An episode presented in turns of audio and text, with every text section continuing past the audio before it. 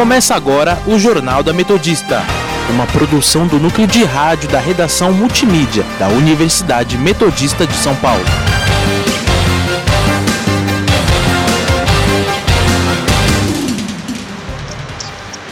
Boa tarde, eu sou a Mafê Vieira. Agora são 5 horas e 2 minutos e está começando o Jornal da Metodista. Aqui comigo hoje está a Beatriz Mirelli. Boa tarde, Bia. Boa tarde, Mafê. Boa tarde, ouvintes. Você pode nos seguir pelo Instagram, arroba portal RROnline ou arroba Sônica Metodista, na Rádio Sônica pelo Spotify e estamos também no perfil da Rádio Sônica no YouTube. E vamos agora para as principais notícias desta segunda-feira, dia 28 de setembro de 2020.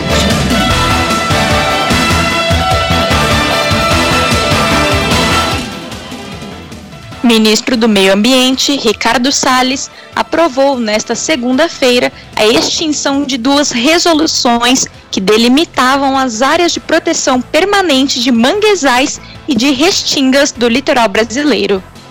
Os números da Covid-19 no Brasil.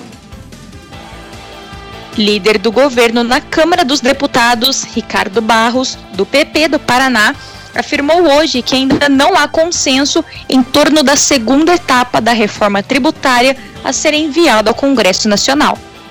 A Organização Mundial da Saúde anunciou nesta segunda-feira que vai disponibilizar 120 milhões de testes da Covid-19 para 133 países de baixa e média renda.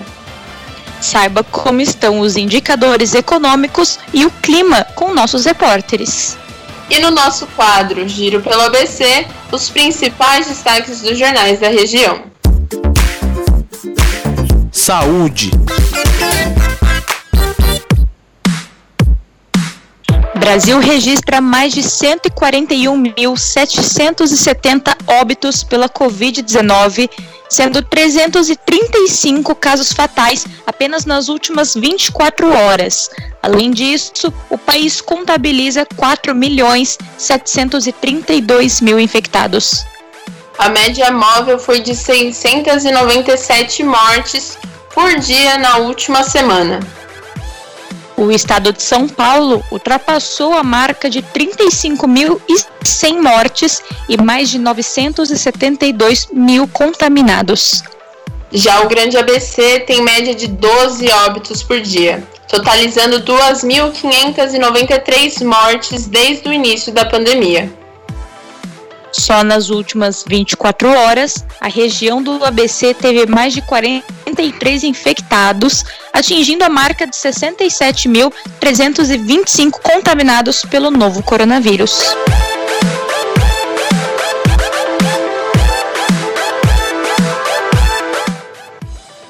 Organização Mundial de Saúde anunciou nesta segunda-feira que vai disponibilizar 120 milhões de testes de Covid-19 para 133 países de baixa e média renda em um período de seis meses.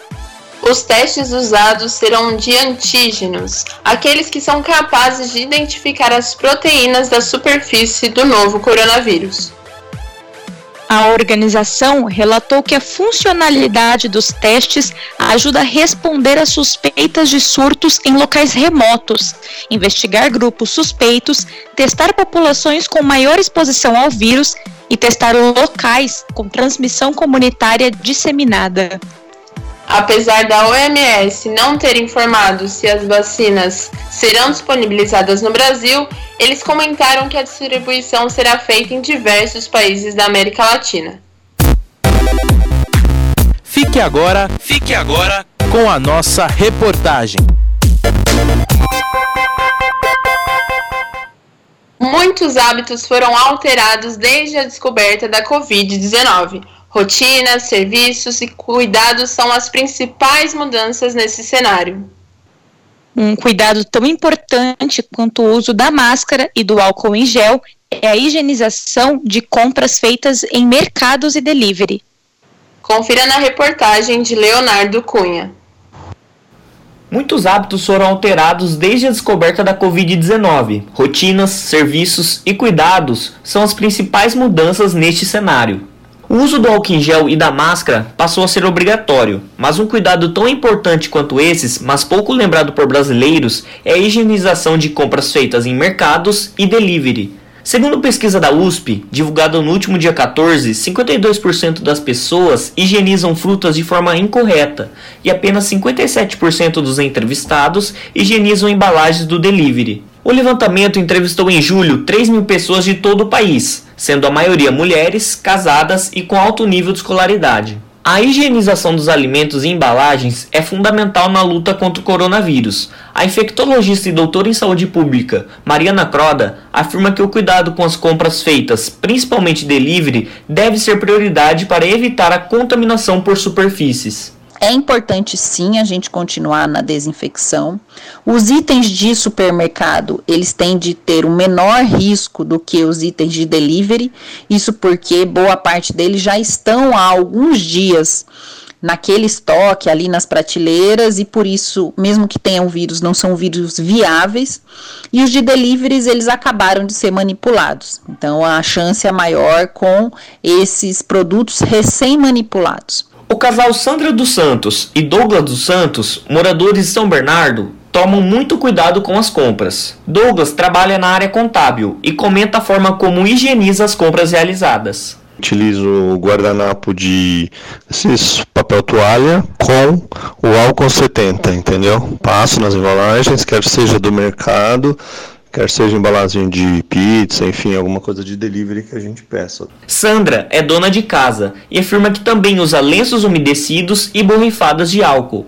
Higienização sempre. Chega da rua, a gente já faz a higienização com álcool, é, geralmente com papel toalha e álcool 70%. Às vezes até com aqueles lenços umedecidos que agora tem com álcool, né, que eles vêm um pouco mais encharcadinhos. Então, coisas que a gente compra, por exemplo, se a gente pede uma pizza, chega em casa, a gente já tira da caixa, já coloca a caixa no, no lixo. Se recebe alguma correspondência do correio que vem dentro de uma caixa, já borrifa o álcool em volta da embalagem inteira antes de abrir. O estudo da USP divulgado na semana passada também mostra que 18% dos entrevistados usam apenas água para higienizar as compras, 7% utilizam água com vinagre e 27,4% água com detergente. A infectologista Mariana Croda comenta qual a maneira correta de higienizar as compras. Tem que sim higienizar tanto os itens de mercado como os itens de delivery. O ideal e o que é recomendado são o álcool tem que ser a concentração de acima de 70%. É importante utilizar o álcool nessa concentração, que é a concentração com maior capacidade de virucida. Dentro de uma bacia ou dentro da pia, higieniza com água e detergente também é a possibilidade. Porém, nem todas as pessoas têm esse cuidado. Ana Lúcia é administradora e comenta que não costuma higienizar as compras. Não faço porque eu não estou acostumada e na realidade eu já chego, deixo lá, é tudo muito corrido para mim. Não conheço ninguém que faça isso. A contaminação por superfícies é muito perigosa. O levantamento da USP, realizado entre os dias 25 de junho e 14 de julho, mostra que dos 3 mil entrevistados, apenas 46% transfere a refeição e descarta a embalagem. Leonardo Cunha para o Jornal da Metodista.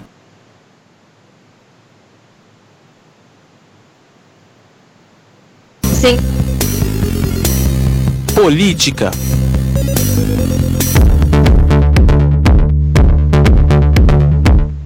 Líder do governo na Câmara dos Deputados, Ricardo Barros, do PP do Paraná, afirmou hoje que ainda não há consenso em torno da segunda etapa da reforma tributária a ser enviada ao Congresso Nacional.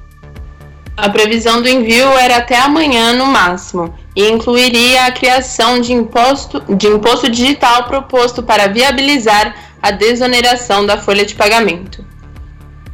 Para compensar a desoneração, o governo propôs a criação de um imposto sobre transações com alíquota de 0,2%, o que não foi bem recebido por parte dos líderes.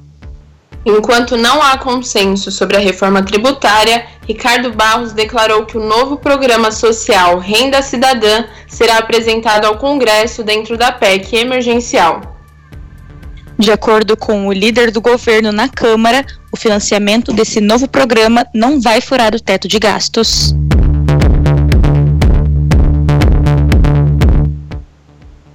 presidente do Senado, Davi Alcolumbre, se comprometeu com o Planalto para realizar a sabatina do indicado por Bolsonaro para o Supremo Tribunal Federal até o início de dezembro, depois do segundo turno das eleições. Essa discussão surgiu com a antecipação na aposentadoria do ministro Celso de Mello.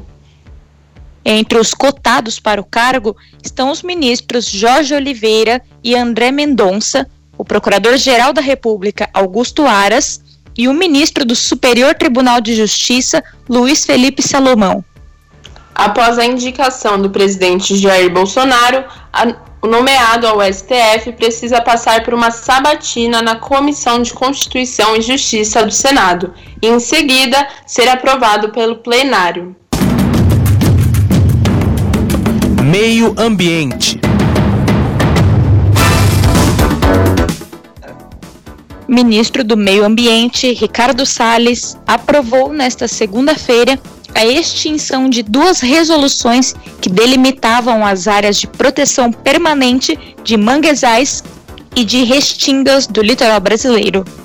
A revogação dessas regras abre espaço para especulação imobiliária nas faixas de vegetação das praias e ocupação de áreas de mangues para produção de camarão. O Conselho Nacional do Meio Ambiente, que é presidido por Salles, revogou também uma resolução que exigiu licenciamento ambiental para projetos de irrigação. Além disso, permitiu que materiais de embalagem e restos de agrotóxicos possam ser queimados em fornos industriais para serem transformados em cimento, substituindo as regras que determinavam o devido descarte ambiental deste material. O argumento principal da consultoria jurídica do Ministério do Meio Ambiente é de que essas resoluções revogadas teriam perdido a validade em função da entrada do Código Florestal em 2012. Economia.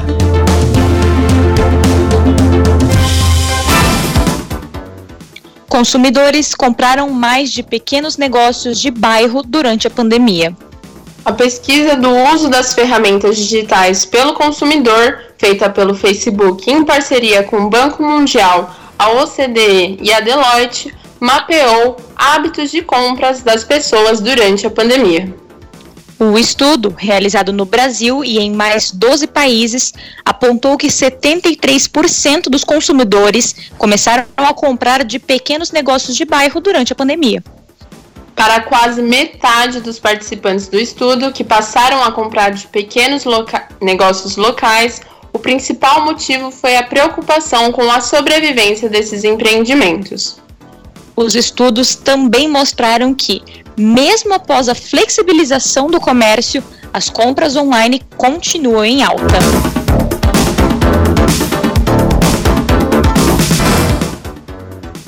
Ministério da Economia libera 5 bilhões de reais para financiar microempreendedores individuais, micro e pequenas empresas via maquininha de cartão. O financiamento estará disponível a partir do dia 1 de outubro nas instituições habilitadas.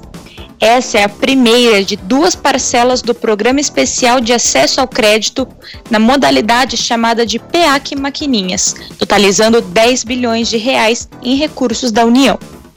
A estimativa é que o programa financie 3 milhões de empresas com faturamento bruto igual ou inferior a 4 milhões e 800 mil reais durante a pandemia do novo coronavírus. Indicadores econômicos. Saiba como está a situação dos indicadores econômicos com o repórter Miguel Rocha, que está ao vivo e nos traz mais detalhes. Boa tarde, Miguel. Boa tarde, Mafê. Boa tarde, Beatriz. E boa tarde, ouvinte. Vamos lá. O Ibovespa abriu em alta hoje de manhã, com cerca de 97 mil pontos. Porém, ao longo do dia ali, foi sofrendo uma queda, chegando a operar em pouco mais de 94 mil pontos, umas duas e meia da tarde, por aí. A forte queda dessa segunda-feira está relacionada ao anúncio do governo sobre o programa Renda Cidadã. O ministro da Economia, Paulo Guedes, disse que o Brasil é um país que precisa criar emprego em massa e sinalizou que a decisão sobre bancar a desoneração da folha de pagamentos ainda não foi tomada. A bolsa voltou a trabalhar em torno de 94 mil pontos, com uma variação negativa de 2,25%. Falando do dólar, hoje ele está a R$ 5,64 e pode ser encontrado aqui em São Bernardo, nas casas de câmbio, por R$ 5,95. Já o euro está a R$ 6,58 e pode ser encontrado nas casas de câmbio de São Bernardo por R$ 6,96. Eu volto com vocês aí. Obrigada, Miguel. Vamos agora para um rápido intervalo, mas não saia daí porque já voltamos com mais informações. Estamos apresentando o Jornal da Metodista. Coronavírus. O que você precisa saber e fazer. O coronavírus é um vírus que causa doença similar a uma gripe. Ele é transmitido pela saliva, espirro, tosse ou aperto de mãos. Os sintomas são febre, tosse ou dificuldade de respirar. Para se prevenir, lave as mãos com água e sabão ou álcool em gel. Cubra nariz e boca ao espirrar ou tossir. Mantenha os ambientes ventilados e evite aglomerações se estiver doente. Caso apresente os sintomas, ligue 136 ou procure uma unidade de saúde. Ministério da Saúde, Governo Federal voltamos a apresentar o Jornal da Metodista. 5 e 18. Internacional. Juiz Carl Nichols, de Washington, nos Estados Unidos, bloqueou temporariamente a ordem do governo de Donald Trump para proibir o download do aplicativo de vídeos TikTok. A medida entraria em vigor às 11h59 da noite deste domingo, mas o juiz distrital concedeu uma liminar solicitada pela ByteDance, a proprietária do TikTok, e permitiu que o aplicativo permanecesse nas lojas online do país. Ele também recusou o bloqueio das restrições adicionais do Departamento de Comércio, previstas para entrar em vigor em 12 de novembro, que de fato tirariam o aplicativo dos Estados Unidos.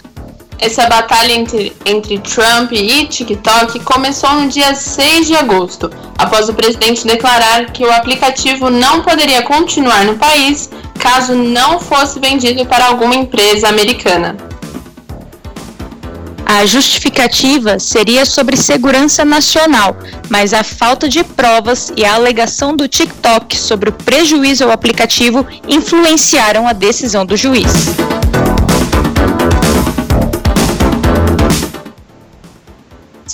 O governo britânico vai multar a partir desta segunda-feira em até 10 mil libras, cerca de 70 mil reais, quem testar positivo por Covid-19 e não se isolar.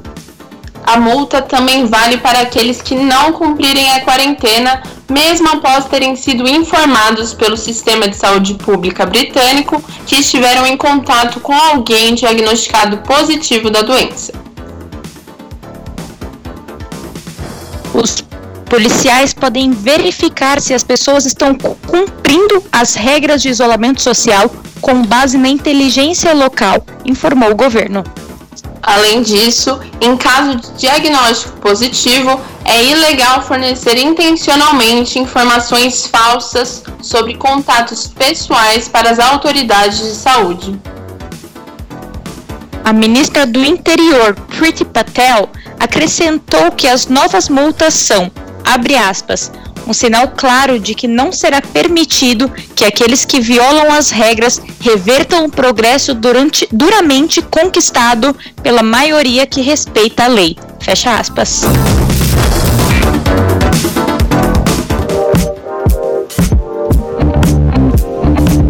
Cidades.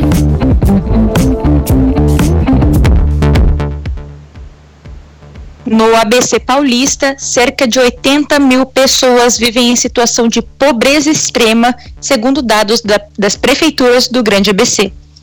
Os índices informam que esse total corresponde ao número de pessoas que sobrevivem com até 89 reais mensais, que é o equivalente a menos de 3 reais por dia. Esses resultados de, são perdão, esses valores são resultados de problemas como fome e falta de moradia. Além disso, a perda de renda com a pandemia agravou a situação das famílias que já faziam parte desse balanceamento. Santo André é a cidade que abriga mais casos de extrema pobreza, com mais de 24.800 pessoas, que corresponde a 4,28 reais 28%, desculpa, a mais do que em 2019. Já o aumento em Mauá é o mais drástico. O número de pessoas que vivem com até 89 reais aumenta 13,52% desde o último ano, totalizando mais de 6.280 pessoas. Previsão do tempo.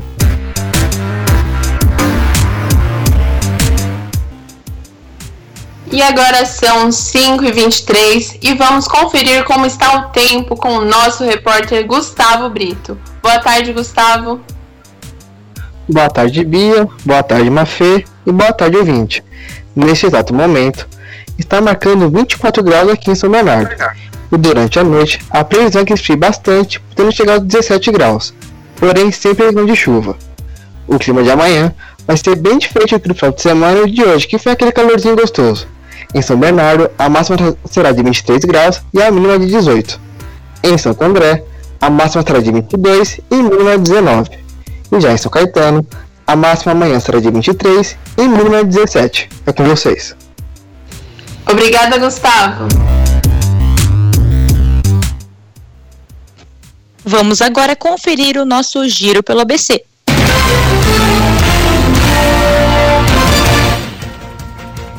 Diário do Grande ABC.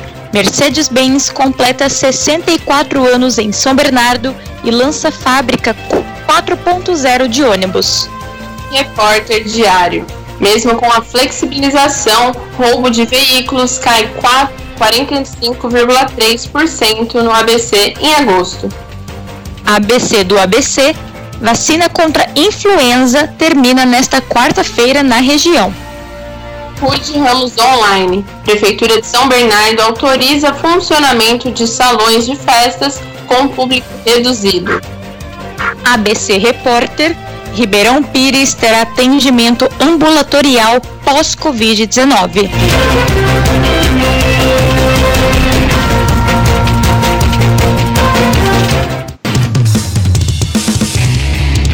Esporte.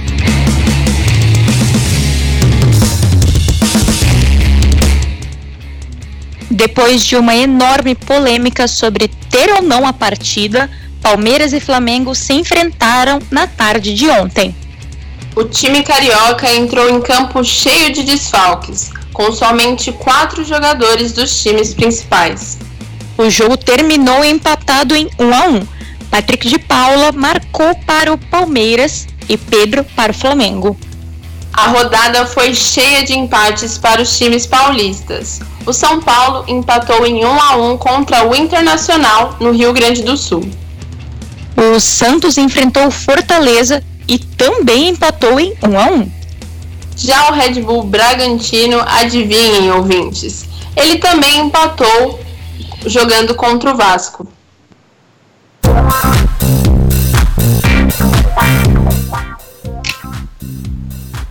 Vamos agora para o nosso quadro Entrevista do Dia. Olá a todos os ouvintes da Rádio Sônica. Meu nome é Amanda Caires e sobre a renda cidadã, um projeto do governo federal que pretende substituir o Bolsa Família. E para entender um pouco mais sobre ele, estamos aqui com o economista e professor Alexandre Borbelli. Boa tarde. Boa tarde. Para começar a entrevista, o senhor poderia explicar mais como que vai funcionar esse projeto que o governo pretende implementar? É, o, o, bom, é o Bolsa, agora eles estão trocando, né? Era para ser o, o, o, Renda Brasil, agora o Bolsa Cidadão, né? É uma renda cidadã. É, na verdade, ele está substituindo, a ideia é substituir o Bolsa Família, né? E com essa, com essa substituição, agregar mais pessoas para, para poder participar dessa, de, desse enfim, desse projeto de renda, né? É, um, é uma renda emergencial, né?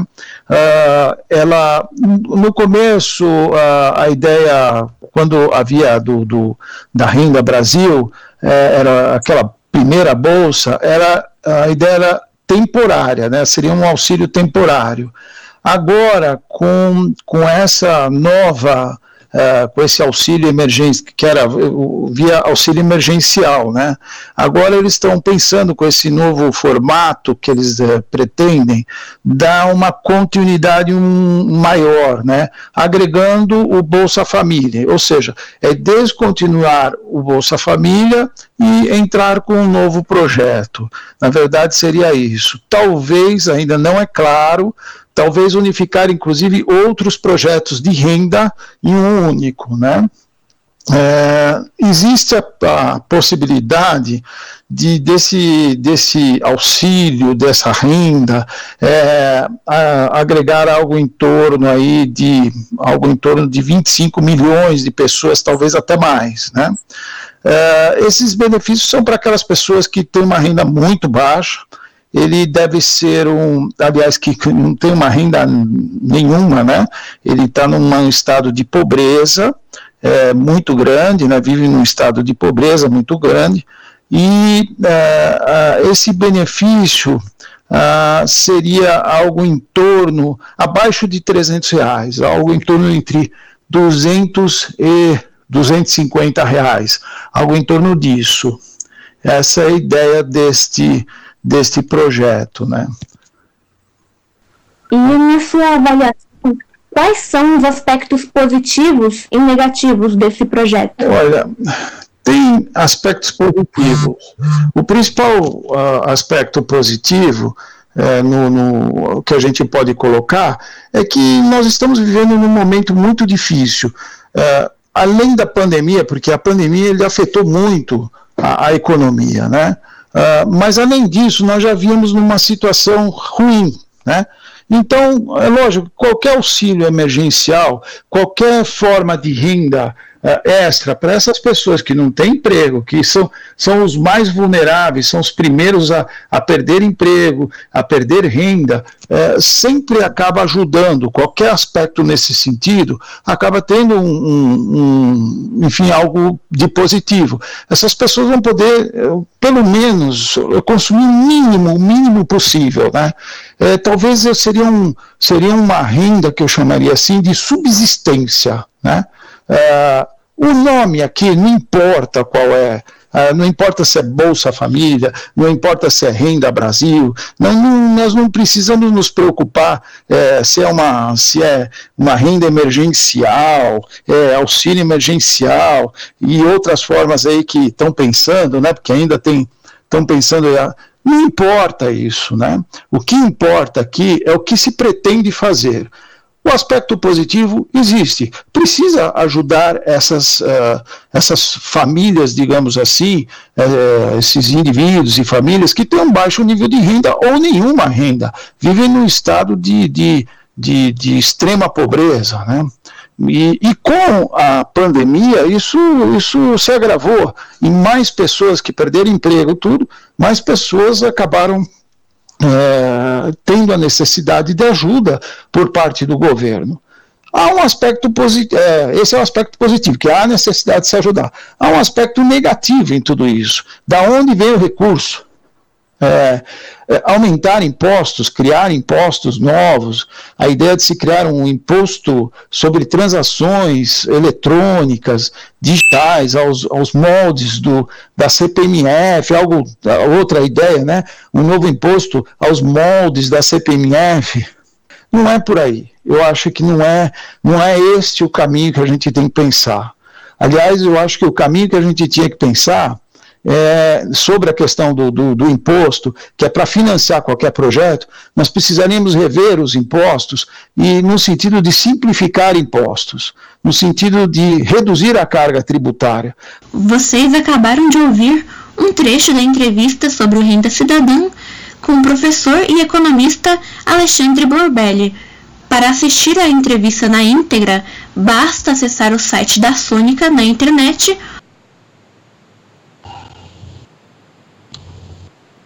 cinco e trinta e dois. Cultura.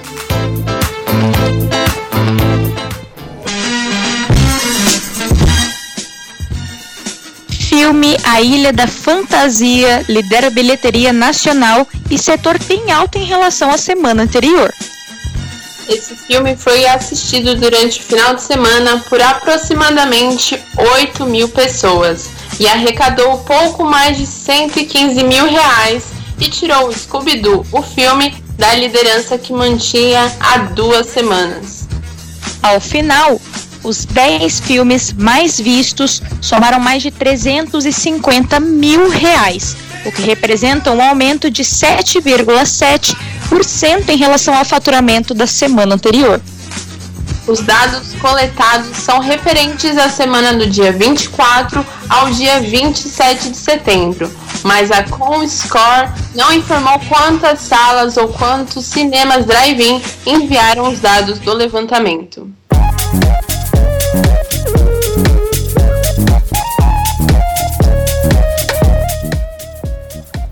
E termina aqui mais uma edição do Jornal da Metodista.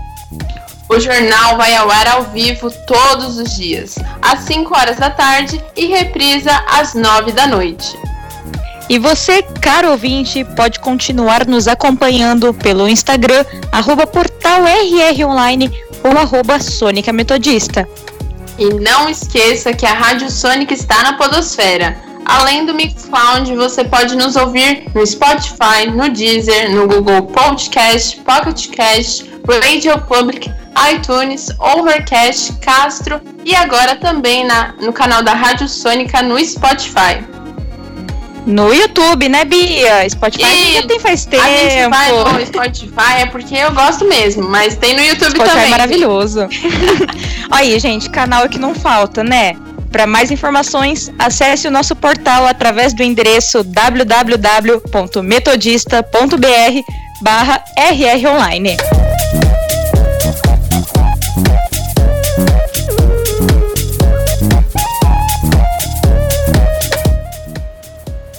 O Jornal da Metodista teve os trabalhos técnicos do talento, talentosíssimo, opa, Léo Engelman. Tão talentoso que até travou aí, né, Mafê? Deu trava-língua. Participação dos repórteres Amanda Caires, Gustavo Brito, Leonardo Cunha e Miguel Rocha. Apresentação de Mafê Vieira e Beatriz Mirelli. Continua Oh, meu Deus do céu, o encerramento tá confundindo tudo. Continue ouvindo a nossa programação e até amanhã. Até amanhã, ouvintes.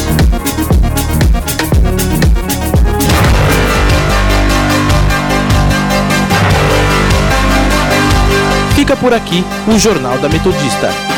Uma produção do núcleo de rádio da redação multimídia da Universidade Metodista de São Paulo.